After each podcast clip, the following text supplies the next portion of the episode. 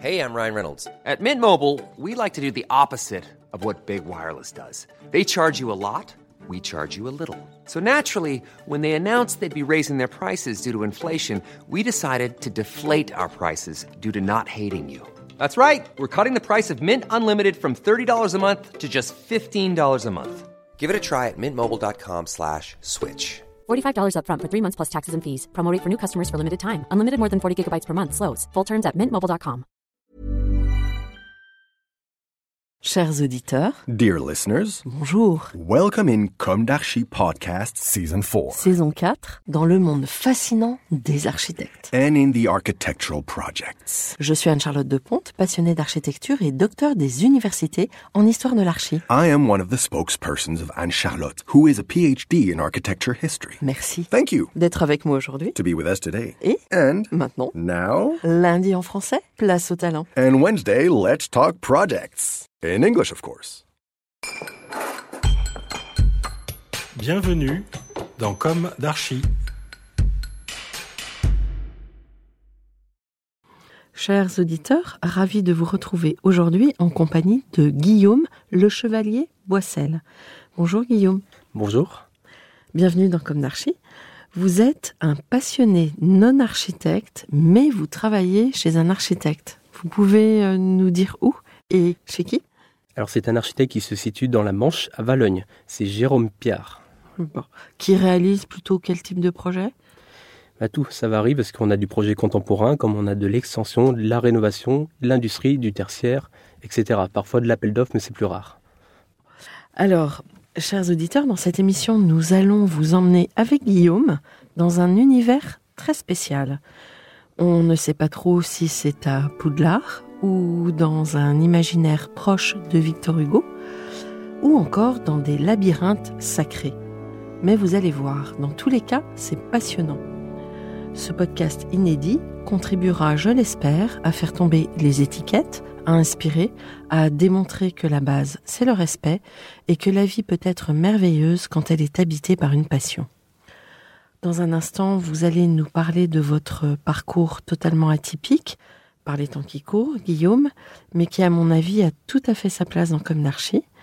Votre passion est celle de, L'orgue, donc l'instrument de musique, les grandes orgues, oui notamment.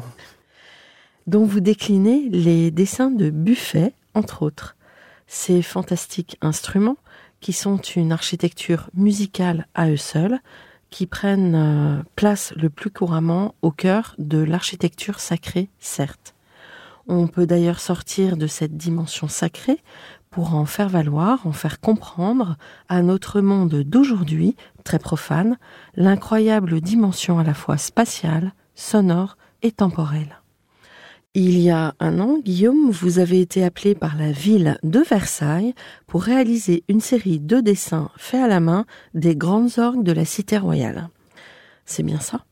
Oui, tout à fait. Alors c'est un petit peu plus d'un an, la ville de Versailles euh, souhaitait fêter entre guillemets le relevage de l'orgue de Notre-Dame de Versailles. Donc c'est un orgue où il nécessitait énormément de travaux et pour cela le maire de Versailles a voulu marquer le coup en faisant une exposition donc dite provisoire pendant six mois et donc l'idée a été simplement de pouvoir montrer aux Versaillais tout simplement les dessins, enfin en tout cas les orgues qu'ils ont dans la ville, dans les églises, qu'ils ne fréquentent pas forcément. Donc ça permettait aussi pour eux de voir un orgue qui sort de son contexte un peu religieux. Donc là, on est vraiment concentré sur le buffet d'orgue. Et donc, chaque personne pouvait apercevoir ces dessins en sortant de, de la rame du RER. Donc, c'était assez intéressant. Donc, tout public confondu était déjà baigné dans l'orgue en arrivant à Versailles. Puis, par la suite, l'exposition terminée, elle a été plus tard déplacée vers Notre-Dame de Versailles, où elle a été installée tout simplement sur les échafaudages de l'église, qui elle-même aussi est en travaux. D'accord. Alors vous menez aussi une campagne afin de sauver l'orgue de Valogne. Vous allez nous en reparler euh, plus longuement après.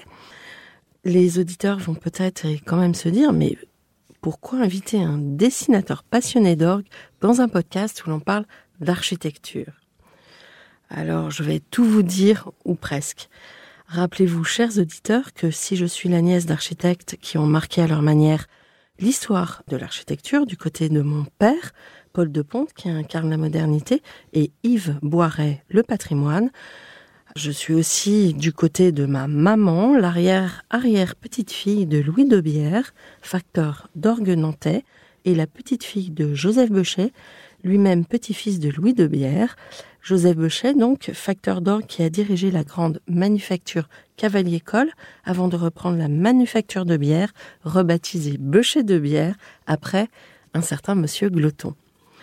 À noter, mon feu et très cher grand-père Joseph Bechet, si ma mémoire est bonne, avait mené une campagne de restauration des grandes orgues de Notre-Dame de Paris. Vous étiez au courant de ça ou pas? Oui, c'est tout à fait le cas. Et on pourrait citer aussi euh, l'église de Sainte-Clotilde, les Invalides et d'autres orgues. Il a construit aussi des orgues neufs à Paris. Donc il avait un rôle vraiment important parce qu'il était spécialisé dans l'électrification des orgues. Mhm. Oui, il, a, il était pour faire évoluer. Euh, tout à fait. Il avait, choisi, il avait choisi le chemin de la modernité. Oui. Et d'ailleurs, Nantes, l'orgue de Nantes qui a brûlé, qui nous, nous a mis un peu en deuil dans la famille, c'était un orgue que mon grand-père avait fait évoluer et qui était joué, qui intéressait le monde entier, je crois.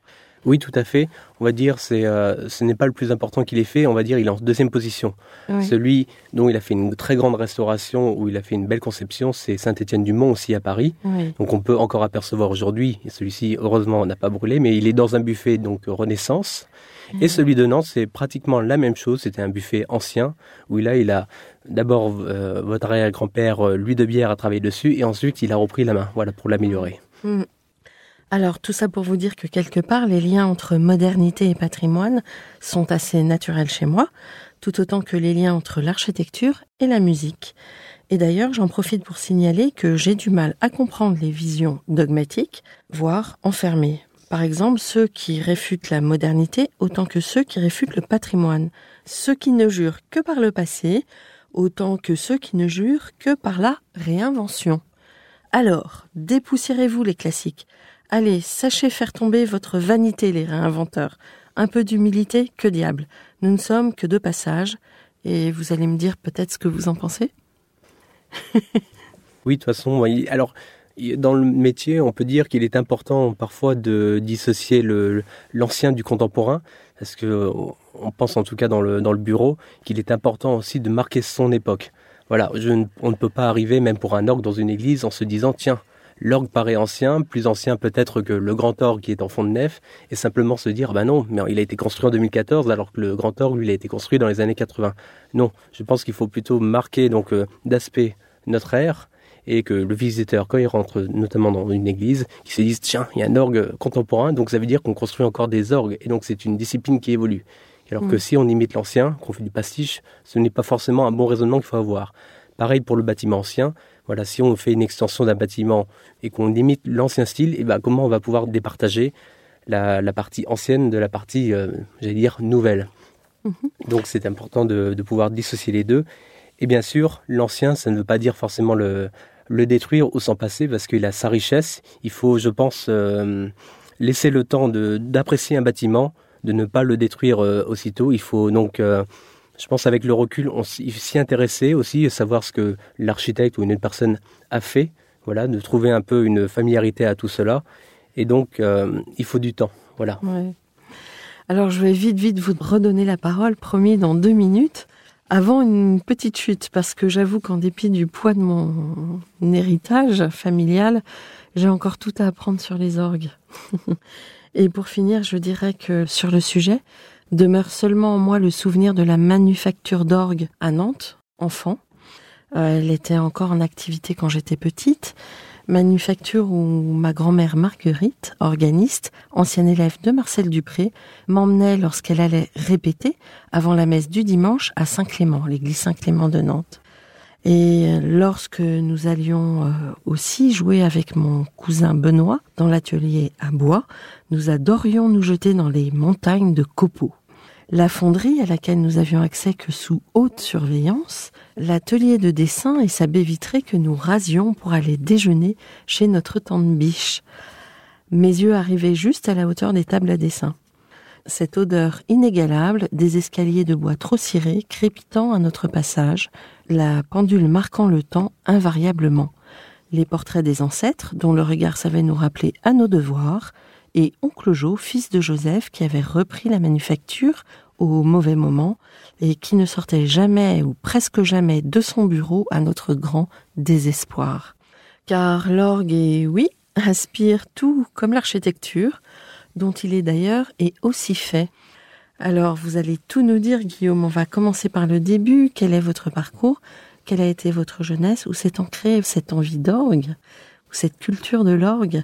Jouez-vous de l'orgue? Et quelles ont été vos études? Je dirais qu'il y a pratiquement presque un instinct primaire avant tout. Quand j'étais petit, j'étais passionné énormément par la nature les insectes, euh, voilà, tout ce qui tournait autour des, arbres, des plantes. C'était principalement ça. Et aussi, par ailleurs, j'ai développé donc cette passion du dessin, de pouvoir euh, dessiner ce que j'observais, alors autour de chez moi ou pendant les vacances. Et finalement, c'était une manière de pouvoir communiquer aussi, aussi le plaisir de pouvoir offrir un dessin aux proches, voilà, ou laisser euh, un, un, coin de dessin au bord d'une nappe d'un restaurant. Et donc ça commence un peu comme ça. Et est arrivé, on va dire, vers l'âge de 15 ans, j'ai eu l'envie de, pouvoir faire un instrument de musique. Alors j'avais une volonté assez particulière, c'est que je ne voulais pas faire du piano. J'ai trouvé ça, j'allais dire presque trop classique.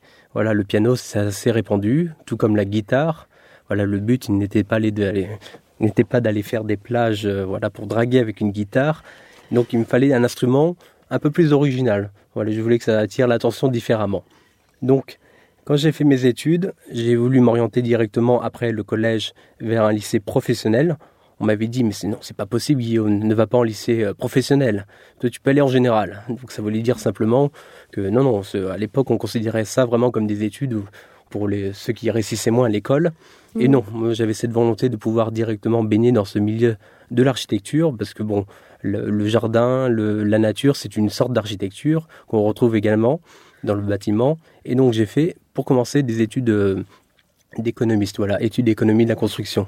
Alors pourquoi cette formation-là? Parce que c'est pas tellement de l'architecture, c'est plutôt des calculs, euh, voilà, calcul de semelles de fondation, etc. Euh, voilà, linéaire des murs, peinture, etc. Charpente. Mais le fait de quantifier, un bâtiment, c'est aussi euh, quand même euh, important. oui, c'est très important. Et c'est pour ça que c'était aussi très intéressant d'avoir cette formation-là, parce que ça permettait vraiment de partir avec euh, une base solide. Et à l'époque, on était dans une conjoncture où euh, le bâtiment est un peu au ralenti. Comme aujourd'hui, on pourrait penser que ça va, que ça recommence aujourd'hui. Voilà, on a ce, cette crise aujourd'hui de la pénurie de matériaux, le, le, coût qui fait que le bâtiment va se ralentir. Les marchés se, voilà, sont, ne sont pas forcément signés. Et donc, à l'époque, c'était à peu près les mêmes circonstances. Donc, on nous disait vivement, tout simplement, de ne pas s'orienter vers des écoles d'architecture. Parce que on allait se trouver face à un mur. Il y avait trop d'architectes par rapport à la demande et par rapport à la demande en bureau, en tant que dessinateur architecte. Donc, j'ai suivi cette voie, ce qui m'a permis d'avoir un BEP puis le bac professionnel. Donc, j'ai fait ça à Coutances dans la Manche. Et ensuite, je me suis dirigé vers un BTS études d'économie de la construction. Donc c'est un BTS qui permettait de voir l'agencement menuiserie, parce qu'il y avait toujours un peu ce côté l'amour du bois, le savoir apprécier aussi le veinage du bois, les différentes essences, c'est essentiel. Bien sûr, on rencontre euh, les dérivés du bois, les, panneaux MDF euh, agglomérés, donc ça fait partie du milieu de l'agencement. Mais là, on a tout de suite, on va dire, une, euh, quelque chose de plus créatif, parce que quelque part dans les exercices qu'on pouvait nous donner, c'est l'architecte dessine un meuble, ou un comptoir, ou une suspension, faites en sorte que ça tienne debout, tout ça. Et euh, donc c'était, il y avait quand même cet aspect un peu technique. Et ensuite, donc cette formation s'est terminée, le BTS, et je suis allé, pour conclure, faire une formation d'infographiste multimédia qui m'a permis aussi de, non seulement après avoir maîtrisé des logiciels de DAO, donc euh, Archicad, euh, AutoCAD, etc., de aussi maîtriser tout ce qui est la suite Adobe, etc. Et tout ce qui va être le montage vidéo et site internet. Ce qui peut être bien utile pour une entreprise, pour un bureau, comme pour des associations. Alors, euh, mais quel âge avez-vous? Parce que vous, parlez au passé comme si vous aviez déjà euh, énormément de, de, parcours derrière vous. Alors j'ai déjà 25 ans. Déjà? Vous vous trouvez vieux? Bah, Ça passe vite. Euh, passer la vingtaine, voilà, on passe à la sixième vitesse. Voilà. bon, alors vous êtes rentré dans ce fameux cabinet d'architecte? C'est oui. votre premier emploi? Oui, tout à fait. C'est mon premier emploi. Dans ce cabinet d'architecte, finalement, c'est un petit cabinet qui touche à, peu près, enfin, un certain nombre de programmes de la maison individuelle, du collectif, du tertiaire. C'est oui, en fait, on a beau être un petit cabinet, des architectes, il n'y en a pas énormément euh, dans la Manche. Hein. Il faut savoir que dans la ville de Nantes, il y a plus d'architectes que dans la Manche réunie. Donc c'est pas rien. Et donc dans ce petit cabinet à, trois, on va dire on est assez polyvalent. L'architecte lui, il a principalement des missions d'aller faire le suivi de chantier ou tout ce qui va être autour de la, facturation, voilà ce genre de choses. Nous, on est deux dessinateurs, voilà, euh, j'ai mon collègue qui a, qui a 34 ans, voilà, mon architecte qui a 57 ans. Nous, on est plutôt dans le dessin industriel, mais aussi on va être amené aussi à rencontrer les clients. On va aussi faire tout ce qui est un peu de quantitatif, voilà, du maîtrise, parce qu'il y a toujours besoin de temps en temps. La partie administrative, évidemment, le suivi des projets. Donc ça va de, l'avant-projet au plan d'exécution, voilà. Il y a vraiment que pour les projets importants où là on peut faire appel à un économiste d'une autre ville pour les projets de justement du tertiaire. euh, mais sinon, les projets sont estimés par nos soins. Mm, D'accord. Alors, l'une de mes questions récurrentes dans Comme d'Archie est est-ce qu'aujourd'hui vous avez le sentiment d'avoir accompli ce que vous imaginiez à la sortie de l'école? C'est très neuf encore. C'est oui, c'est alors c'est assez difficile de, de se trouver. Peut-être que vous êtes à- encore dans l'imaginaire de la sortie de l'école. Oui, oui, plus ou moins. euh, voilà, j'essaie de, de ce côté-là, en tout cas, à prendre mon temps. Euh, c'est sûr que j'ai toujours rêvé de mille métiers. Donc, euh, je pourrais quitter le bureau, je pourrais reprendre une formation et faire un autre métier complètement différent. Ça me dérangerait pas du tout. Voilà, si on n'est pas bien dans un travail, on peut changer. Il y a toujours moyen de s'en sortir. Mais euh, là, pour l'instant, je, suis accompli. Je me dis que c'est un chapitre de ma vie et que voilà, je pense que la, la vie s'est fragmentée par des chapitres et, il y en aura un autre qui va où on sent que la page tourne au bout d'un moment. D'accord. Alors, vous qui scrutez les orgues, pourriez-vous nous dire, Guillaume, quelles analogies, ressemblances, résonances existent selon vous entre l'instrument et la discipline architecturale, puisque vous baignez dans les deux? Oui, alors l'orgue, c'est le, le Graal, un peu le, patrimoine architectural par excellence, parce que quand on construit un orgue, notamment si on va prendre l'exemple d'une église, mais on peut trouver l'orgue dans un opéra comme dans des salles de, de concert. Il faut savoir, par exemple, au Japon, il n'y a pas d'orgue dans les églises, mais que dans des salles de concert. Pourtant, il y a des églises, et c'est pareil en Russie. Voilà. Mais l'orgue, c'est un peu une maison dans une maison. Et je dirais même que on pourrait dire que c'est un bâtiment, c'est presque d'ailleurs, c'est le prix du bâtiment d'une construction de maison.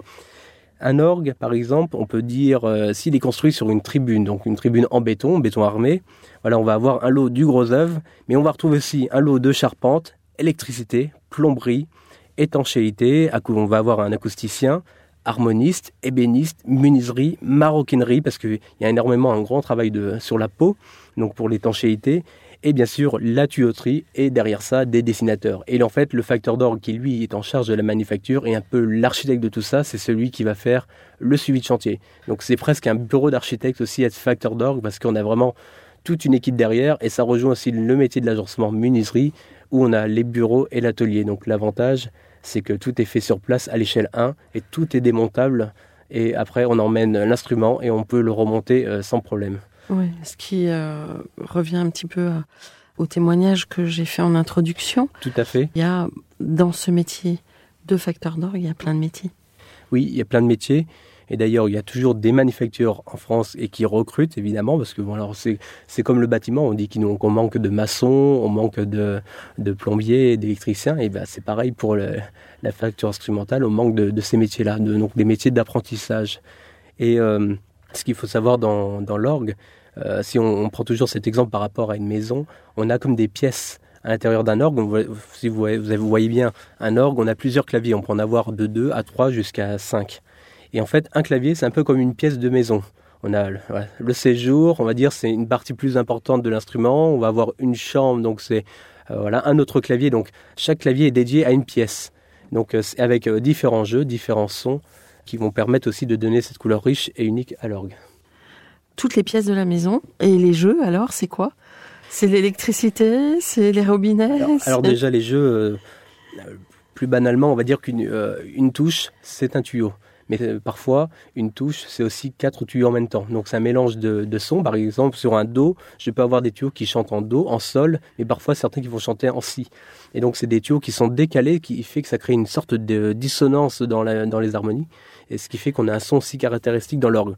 L'orgue, c'est un instrument qui ne peut pas être imité.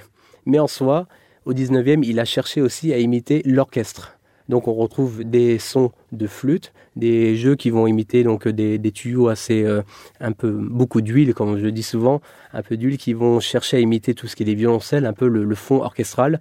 On retrouve des sons qui imitent évidemment les trompettes. On a des vraies hanches comme les, trompettes à hanches ou le, les clarinettes. Dans l'orgue, on retrouve également des clarinettes. Mais on va avoir aussi des, trompettes qui font 5 mètres de longueur. Donc vous imaginez la résonance que ça. Mais on peut en avoir aussi à 10 mètres. Vous allez ici à Paris, à Saint-Eustache, et vous verrez un instrument qui est immense. Donc vous pouvez admirer euh, euh, des sons vraiment grandioses. Puisqu'on a vraiment des tuyaux vraiment énormes et une, aussi une variété des sons avec 5 claviers et 8000 tuyaux. Donc ça laisse, on va dire, euh, pas mal de possibilités sonores. Mm.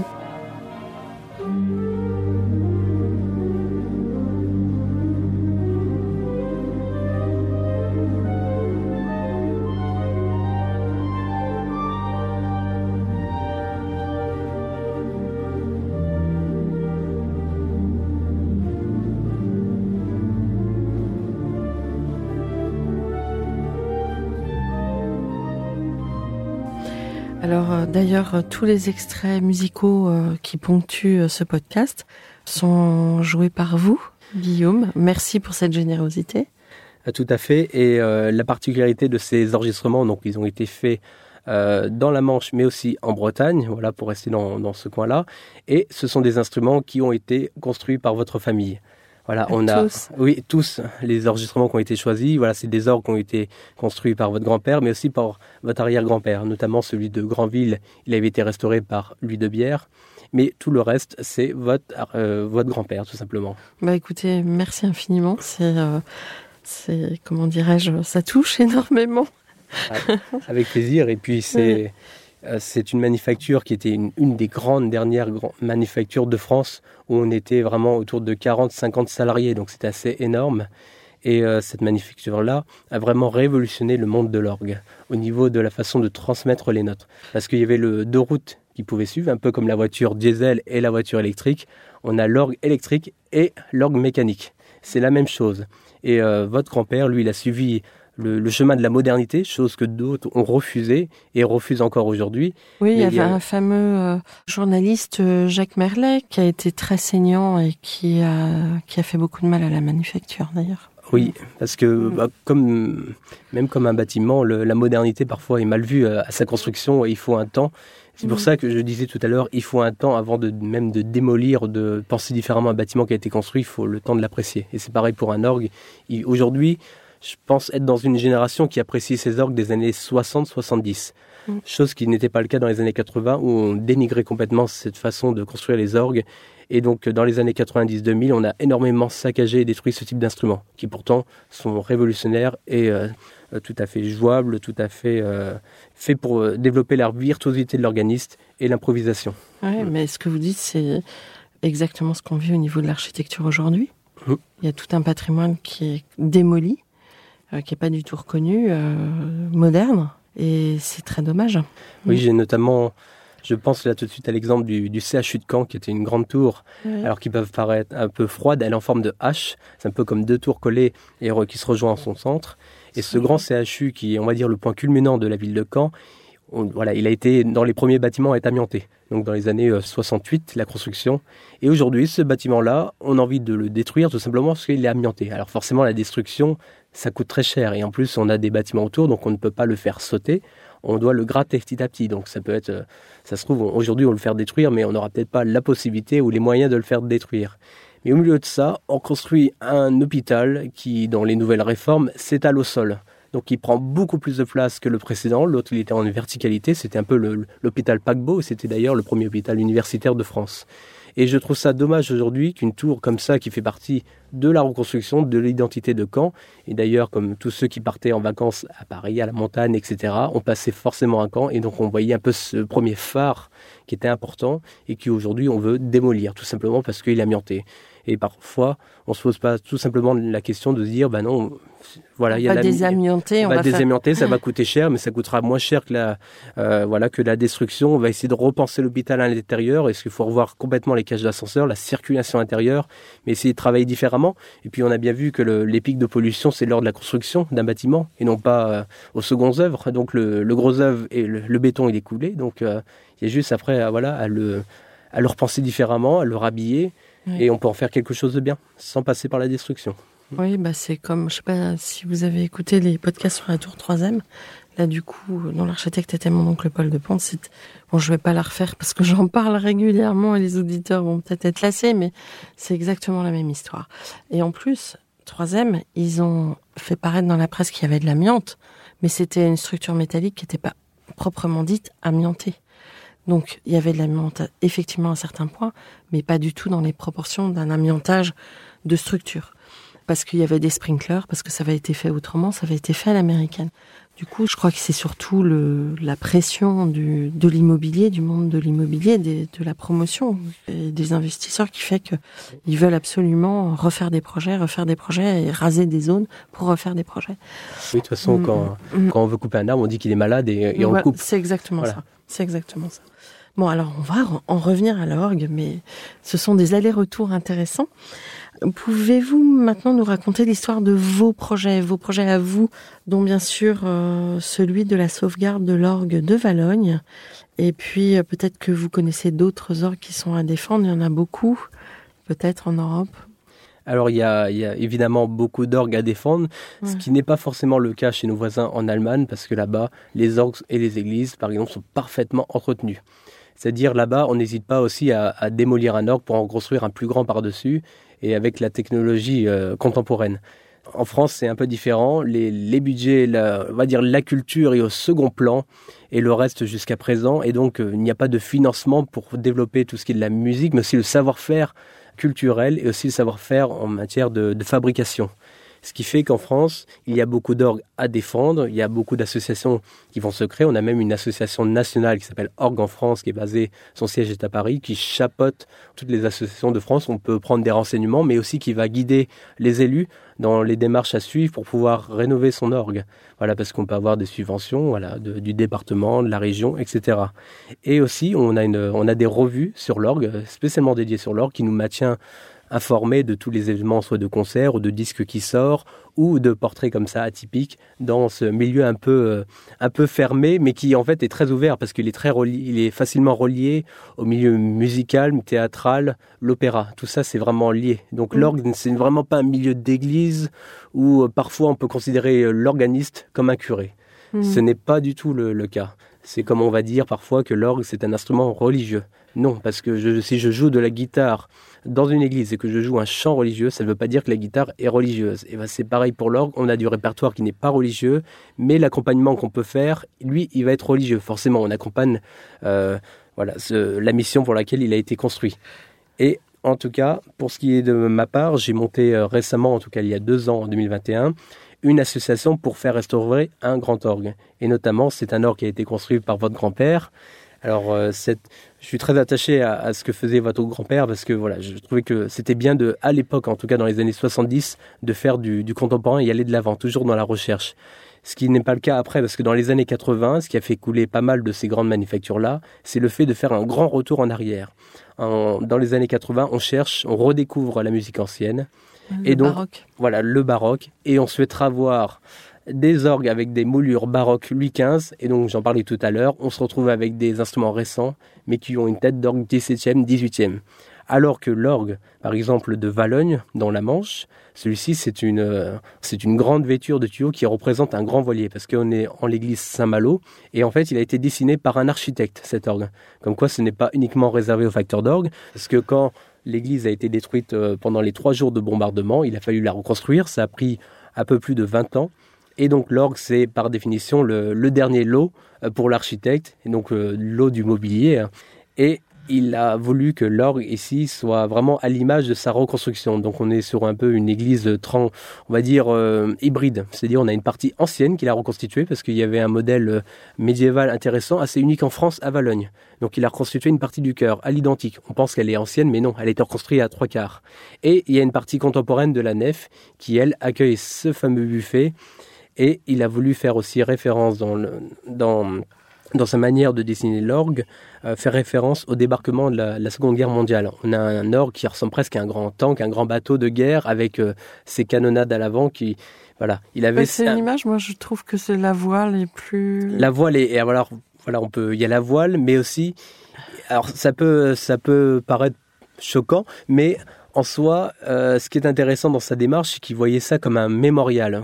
On a notamment, il a aussi reconstruit euh, l'église de Saint-Lô. Vous Et- pouvez le citer son nom?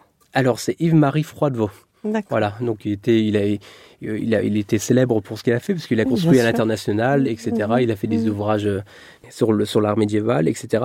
Et à Saint-Lô, il est arrivé sur place, il a vu l'église en ruine, et c'est intéressant parce qu'il a posé ses bagages et il s'est dit, waouh, c'est une belle ruine. Et il n'a pas touché la ruine, il a reconstruit autour de la ruine. Et il a sorti une phrase en disant, euh, comme ça, les générations futures verront les dommages que peuvent faire la guerre. Donc la démarche est intéressante parce qu'on est vraiment dans un esprit de, de mémorial, de, une idée de mémoire. Parce qu'on voit souvent, c'est ça qui est assez euh, frappant, les élus vont commémorer chaque année le 8 mai, comme récemment.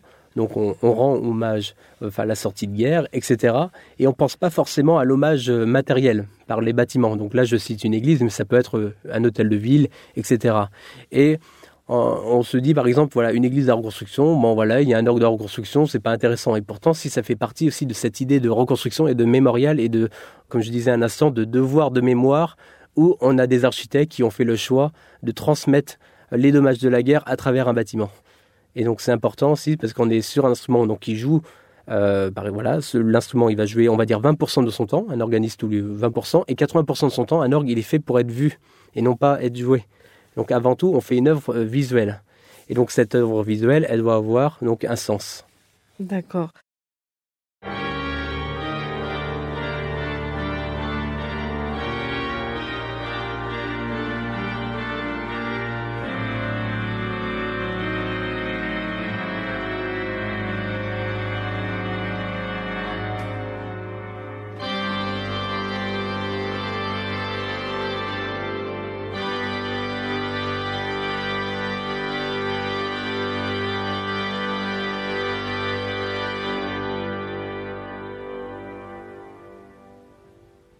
Et euh, donc mon grand-père, lui, a réalisé tout l'instrument qu'il a posé, enfin, à partir du dessin.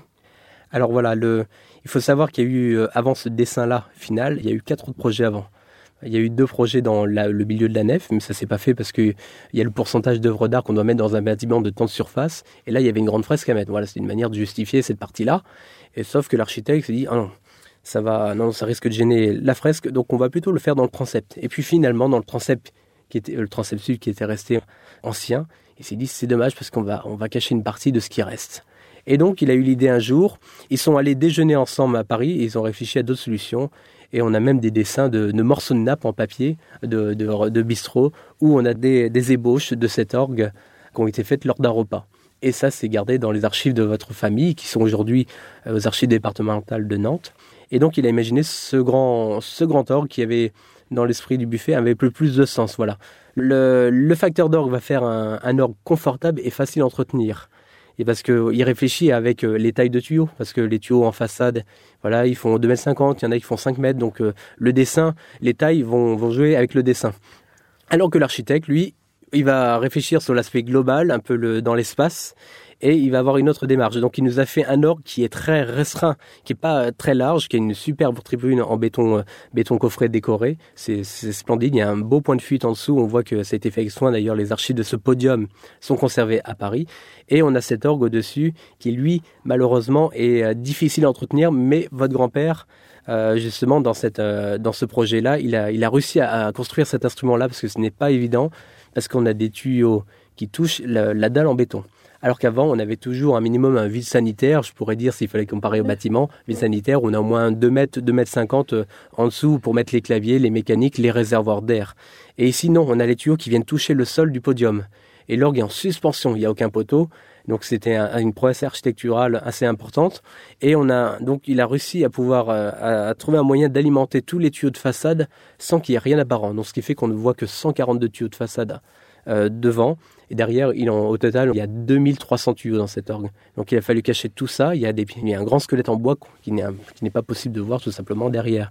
Du coup, il y a un peu de porosité entre le, le béton et les tuyaux? Alors non, justement, c'est bon, dans la magie des, de la conception, il y a quand même euh, une petite chape qui permet quand même d'alimenter ces tuyaux, mais qui n'est pas visible d'en bas. Donc, on, c'est ce qui donne l'impression que c'est posé. C'est pratiquement invisible comme système. Et euh, Mais vous disiez qu'ils n'étaient pas en très bon état, que c'était difficile à entretenir? Alors oui, parce que euh, ce qui est difficile, alors c'est on est sur un orgue électrique, donc c'est un orgue qui a fait le choix de la modernité. Il faut savoir que les claviers sont situés plus loin dans la nef et en bas. Donc euh, à l'époque, déjà à l'époque, dans l'église, ils avaient prévu un chauffage au sol, sous le dallage. Donc c'est plutôt confort. Ils l'ont utilisé quelques années, ils ont trouvé que c'était coûteux. Voilà, parce que c'était des résistances à l'ancienne, donc euh, ça demandait pas mal de, de- frais. Et après, ils sont passés au chauffage à gaz, qui n'est pas forcément une bonne solution, parce que le chauffage à gaz, ça dégrade les orgues. Pourquoi? Parce qu'on crée du CO2, notamment il y a aussi la rue. Euh, voilà, le CO2, il rentre par les, vitraux, les portes. Et donc, tout ce qui est la partie, on va dire, euh, de l'orgue qui est faite avec du cuir, de, la peau, et ben ça noircit comme un poumon. Voilà, ça absorbe tout ça, et ce qui fait que la peau, une fois qu'elle passe du blanc euh, au noir, eh bien, ça finit par sécher et craqueler, et donc on perce les réservoirs. Et même les cierges, ça abîme un orgue. On n'imagine pas tout ça. Et un autre phénomène aussi, euh, alors ce que me disait un, historien archéologue de la ville, il me disait que depuis ces derniers temps, on voit de plus en plus d'attaques du verre à bois. Pourquoi? Et pour lui, il pense que c'est lié euh, au réchauffement climatique. Voilà, la chaleur qui fait, on a prolifération de, des mouches, parce que voilà, ça vient des, mouches qui font des larves, et les larves qui viennent dévorer le bois. Et parce qu'il a remarqué que sur des bâtiments très anciens, on voyait des charpentes qui récemment qui se faisaient attaquer, ce qui n'était pas le cas avant. Et donc l'orgue de Valonne, la charpente, elle a été attaquée à 60%. Et il était difficile de le voir parce que l'orgue, il est, euh, il faut passer par une trappe, mais il faut monter très haut pour voir, voir tout ça. Et c'est le facteur en charge qui a la possibilité aussi de dire tout ça et qui aussi la possibilité de ne pas dire. Parce que euh, forcément, comme je vous disais tout à l'heure, un problème générationnel où on est sur des facteurs qui émettent des orgues baroques, n'aimaient pas les orgues Mhm. néoclassiques, donc de cette période-là, et euh, des orgues contemporains, et donc ils n'avaient pas le plaisir, le loisir en tout cas à entretenir ou faire du mieux possible sur ces instruments-là. Chose qui est différente aujourd'hui avec les facteurs d'une nouvelle génération. Bon, bah tant mieux. Enfin. Oui.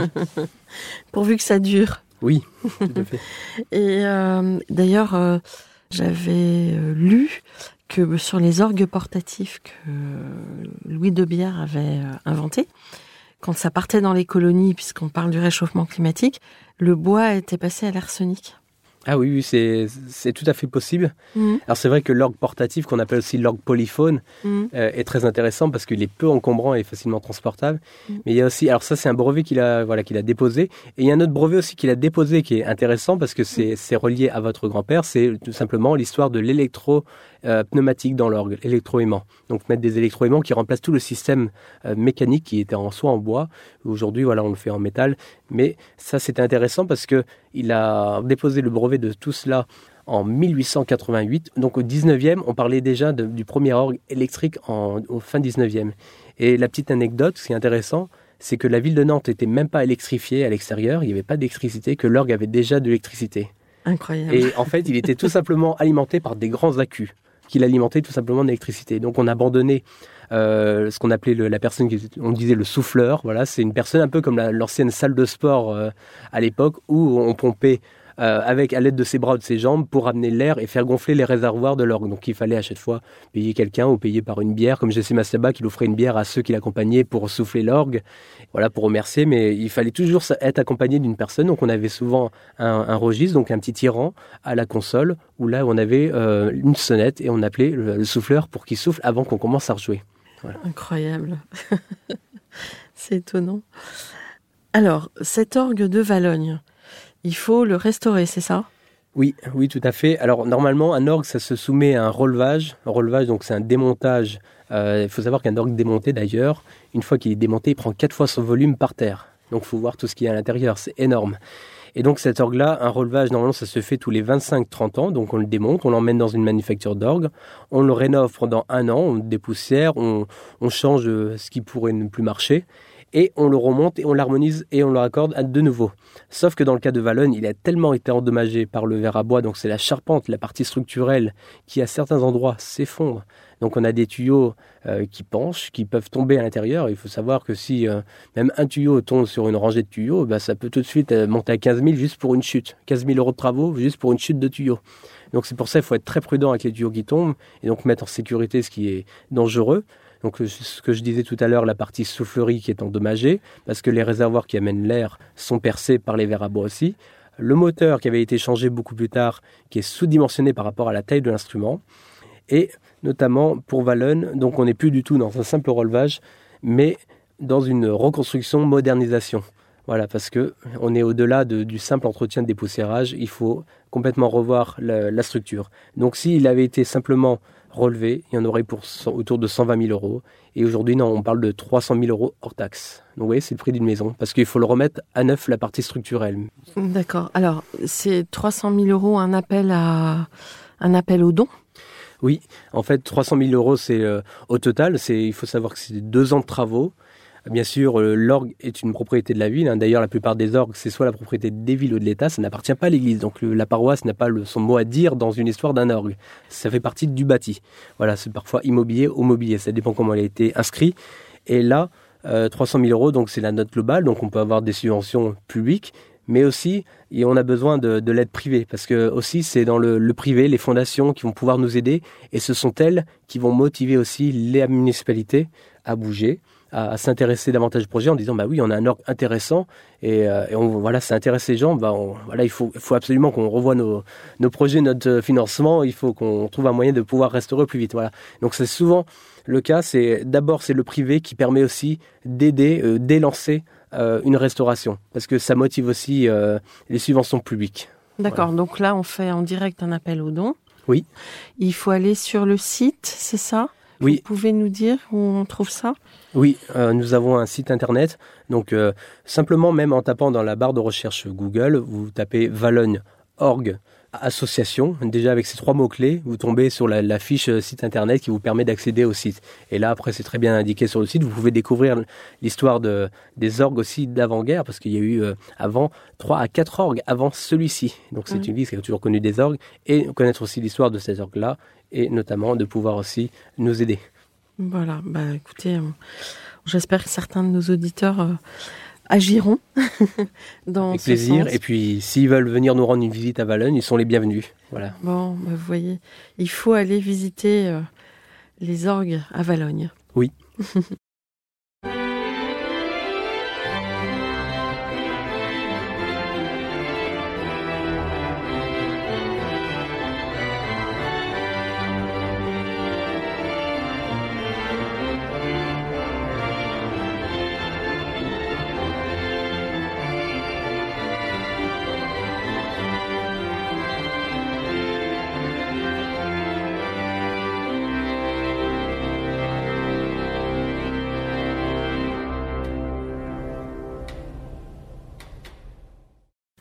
Alors, mais dans tout ça, quand est-ce que vous trouvez le temps de dessiner?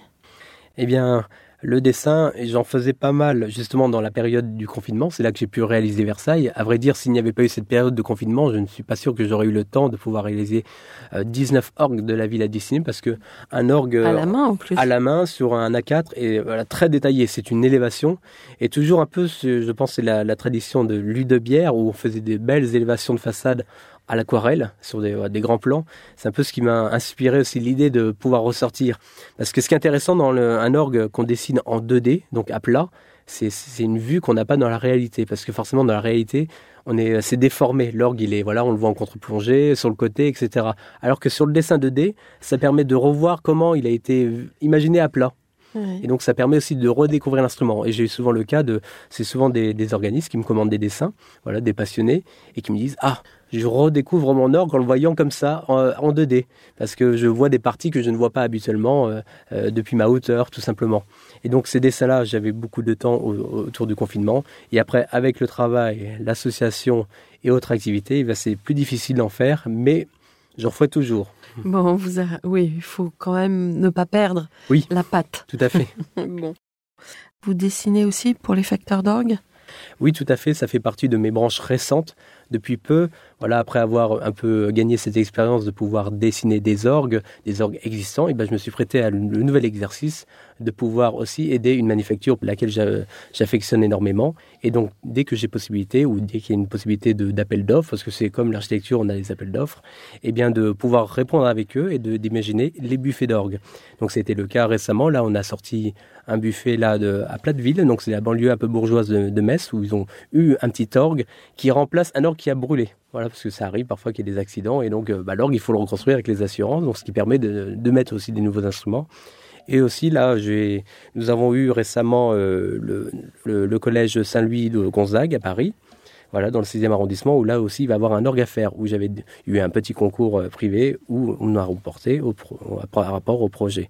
Le projet, on est dans une église tout à fait art déco, donc euh, le, but c'était de trouver vraiment quelque chose d'allier le contemporain, et cette époque, de toute façon, l'art déco, ça reste indéniablement très moderne, et donc d'allier tout ça. Donc il y aura ça qui se fera normalement et euh, d'autres projets intéressants qui ont été faits pendant des appels d'offres. Bon, a pas toujours, euh, on n'est pas toujours pris, hein, c'est pas toujours comme ça, mais ça permet aussi d'avoir des nouvelles idées et de développer autrement le, le buffet d'orgue et encore dans cette tradition de modernité comme a fait votre grand-père. Eh bien, écoutez, formidable.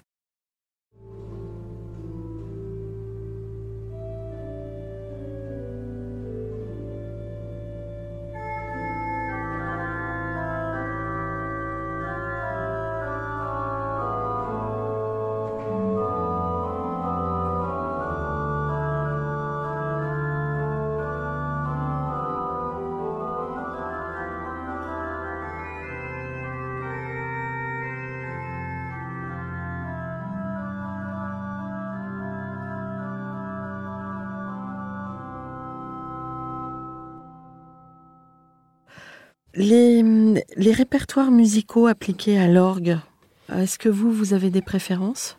Eh bien, déjà, on imagine que l'orgue c'est de la musique euh, ancienne ou classique. Non, c'est pas, pas du tout le cas. C'est, faux parce que euh, comme euh, la musique orchestrale, on a de la musique donc dite romantique, donc 19e. on a la musique symphonique et on a de la musique baroque, évidemment, bien avant, musique médiévale et aujourd'hui la musique contemporaine. Aujourd'hui, on compose toujours des œuvres contemporaines pour l'orgue, et notamment avec les organismes parisiens ici, vous avez euh, de très bons compositeurs ou euh, des gens qui improvisent, parce que l'improvisation aussi c'est une manière aux musiciens de, s'épanouir et de pouvoir euh, faire découvrir les sonorités de l'orgue de façon parfois amusante, parce que voilà, l'orgue ce n'est pas sinistre, on peut jouer du joyeux, du, de la colère, de la, voilà, de la tristesse, un peu de tout et, euh, et la musique. Donc ça suit euh, les courants musicaux. Donc on est vraiment dans de la musique contemporaine aujourd'hui où on rajoute, on, innove dans l'orgue, donc on, ajoute des sonorités qui nous permet aussi de jouer du répertoire nouveau. Et on, on rajoute également des touches à l'orgue parce qu'un clavier d'orgue, lui, il fait euh, au 18e ou début 19e 54 notes. Après l'ère symphonique 56. Sous votre grand-père, on a des orgues à 61 notes. Donc voilà, c'est un peu le départ des 61 notes. Donc le clavier contemporain, c'est 61 notes. Et donc ça, multiplié par le nombre de claviers, plus le clavier qu'on joue avec les pieds. Donc... Euh, euh, ça me rappelle ma grand-mère qui était une femme euh, très fine et quand on la voyait jouer, c'était incroyable de la voir déployer son corps, ses pieds, ses mains. Enfin, c'est incroyable. Ce qui est intéressant, c'est qu'on pourrait faire un, un parallèle avec la musique électro électroposé, mm. voilà, comme on voit, euh, Petit Biscuit ou d'autres, parce que c'est le même principe que l'orgue. On mélange des sons, des sonorités, et on arrive à créer des couleurs qu'on n'imaginerait même pas, parce que même aujourd'hui, euh, on n'a pas tout entendu avec l'orgue. Il y a des organismes, des chercheurs, euh, des professeurs qui cherchent encore des sonorités, des choses à développer, des facteurs qui innovent de jour en jour. donc, comme la musique électronique, on peut faire des, des sons ambiants, qui met dans l'ambiance, des atmosphères un peu spatiales. L'orgue est énormément utilisé pour le cinéma, notamment à ses débuts, mais aujourd'hui, même avec le film Interstellaire, euh, les plus récents, et l'orgue, il est utilisé bien sûr depuis l'Antiquité, donc même avant Jésus-Christ. Donc oui, c'est pas un orgue christianiste, il a été récupéré pour sonner dans des grands volumes, voilà, parce que des, il y avait que l'orgue qui pouvait sonner dans des grandes abbatiales, des grandes cathédrales, donc c'est idéal pour ça, parce que contrairement au bâtiment, le bâtiment, on cherche à neutraliser l'acoustique, et au contraire, avec l'orgue, lui, il a besoin d'acoustique, parce que l'orgue, c'est aussi la voix d'un édifice. Aujourd'hui, l'orgue de Valence, demain, je le change de place dans une autre église, il n'a plus la même voix il ne sonne plus pareil. Parce que le placement a un rôle et le volume a un rôle. Donc l'harmonisation est faite en fonction du lieu. Donc on, traduit vraiment l'orgue, il donne la voix à un, bâtiment, tout simplement. Alors c'est pareil parce que même, il, il ne fonctionne plus aujourd'hui, mais on a un orgue dans l'Opéra Garnier. Mais euh, il a été fait aussi pour sonner dans l'opéra Garnier. Donc euh, c'est ça qui est aussi intéressant, et donc ce qui fait que chaque orgue est unique. On nous dit souvent, ah oui, mais l'orgue, vous pouvez pas travailler votre instrument. Mais non, au contraire, ce qui est bien, c'est qu'on peut aussi aller vers d'autres instruments, ça oblige à voyager et à rencontrer des personnes. Donc c'est encore mieux parce qu'on joue pas en solitaire, on est obligé d'aller euh, voilà, par quatre chemins, euh, parfois difficilement, euh, obtenir des clés pour aller voir des tribunes et rencontrer des gens tout à fait amusants, ce qui fait que ça entretient aussi le réseau et que on a des gens, c'est presque une, belle fraternité dans ce milieu-là. Oui, parce qu'aujourd'hui, c'est rare quand même, enfin, ça court pas les rues, cette approche-là. si, si l'orgue était dissocié de l'Église, il y aurait plus d'organistes que de pianistes. J'en suis persuadé. Ce qui freine euh, les gens, ça va être le, côté sacré de l'église. On aurait un orgue dans un autre endroit religieux, ça serait pareil. Ce qui est intéressant aussi, c'est de voir comment le, mm. voilà, si euh, le, bâtiment, les, bâtisseurs, le travail qui a été fait quand même au Moyen Âge, ce qu'on a, je pense injustement que la, nommé ça la période obscure, tout ce qui est les cathédrales, alors qu'à l'époque on cherchait la lumière. Mais bien sûr, mais pas l'obscurité. Mais bien mm. sûr, de toute façon, euh, le Moyen Âge est est une période extrêmement riche mm, et, très humaine, beaucoup plus qu'on nous le montre. Quand, oui, oui, quand on voit notamment avec le, le chantier de Notre-Dame, on apprend que les forêts, c'était des forêts de culture et non pas bêtement un arbre coupé dans la forêt. C'est mm. une façon de planter les chênes proches pour faire des fûts droits. Donc, ce qui prouve qu'il y avait déjà une résonance assez intelligente à l'époque au niveau du savoir-faire et de la mise en œuvre. Mm.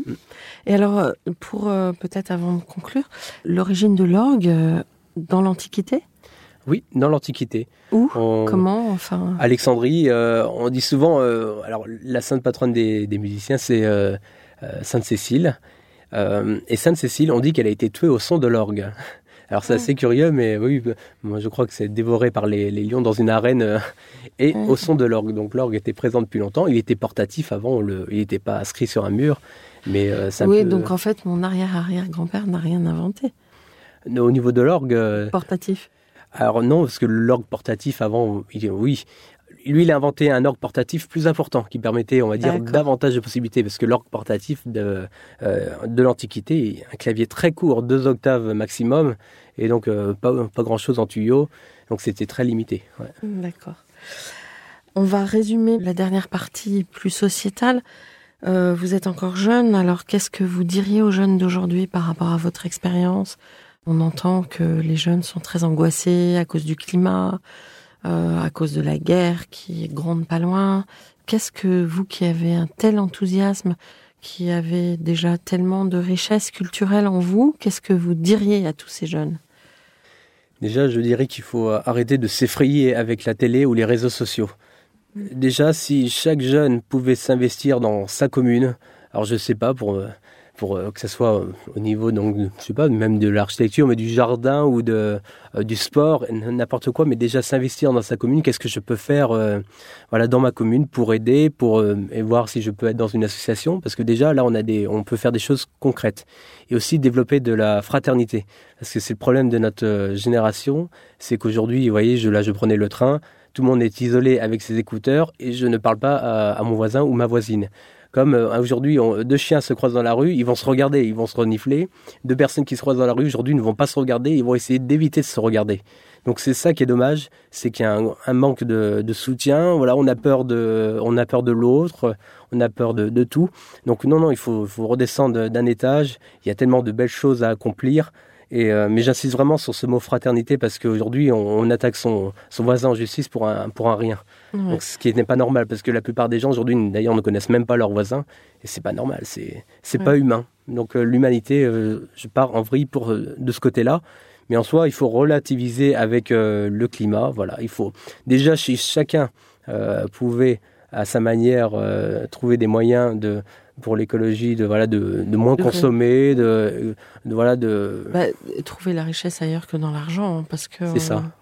oui parce que c'est pareil euh, ce qui me, peut me surprendre aujourd'hui euh, dans, dans l'architecture dans le métier euh, d'architecte c'est qu'on a beaucoup de clients qui vont vouloir des maisons euh, des maisons tout confort. Alors quand je dis tout confort, c'est salle de sport intégrée, grand dressing, très grande chambre, très grande cuisine et, et une deuxième cuisine énorme. Je dis toutes ces grandes maisons-là, c'est un peu dommage dans le sens où euh, les personnes qui vont y habiter sont tellement bien chez eux qu'on ne sort plus. Voilà, Ouais. ce qui fait que on, euh, toutes les activités culturelles dans une ville ou un village, eh ben, on voit moins de monde parce que chacun est bien chez soi et on ne sort plus. Et pourquoi sortir alors qu'on a tout chez soi? On a Netflix, on a etc. Donc euh, on a- on fait des maisons à mon goût trop confort. Euh, Le lotissement, pareil, c'est c'est trop confort. On a chacun son, son petit bout de terrain, c'est un peu psychologique parce qu'on n'a pas de place. Euh, voilà, on est proche de ses voisins.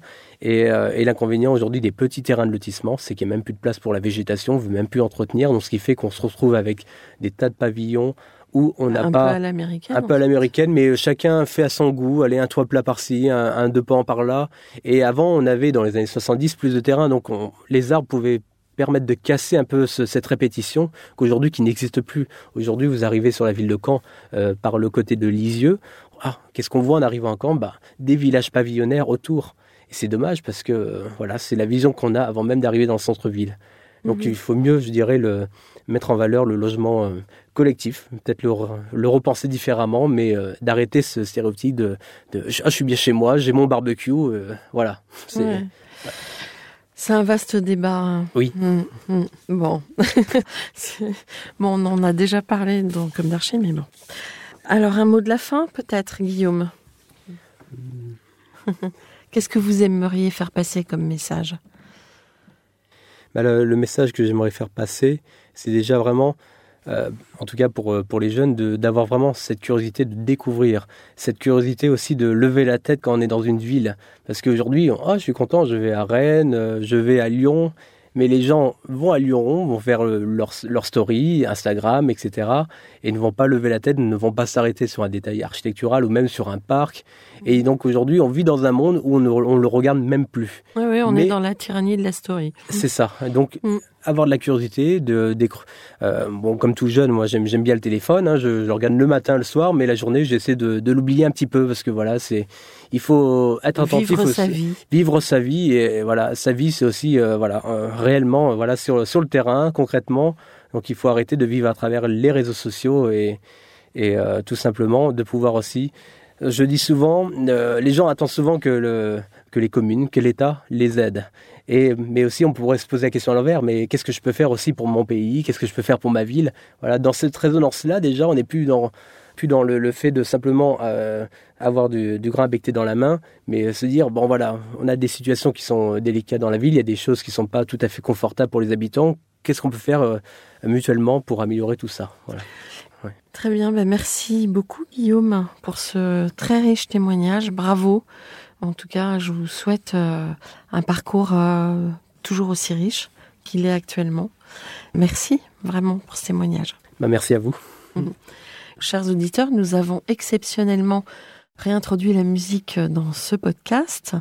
Guillaume Le Chevalier Boissel étant à l'orgue, interprétant de Félix Mendelssohn le final de la sonate numéro 6 à l'orgue de Valogne, de François Couperin tierce en taille, messe à l'usage des paroisses, sur l'orgue Beuchet à Picoville, de Gabriel Piernet, prélude opus 29, interprété sur un orgue cavalier-col de Saint-Servant.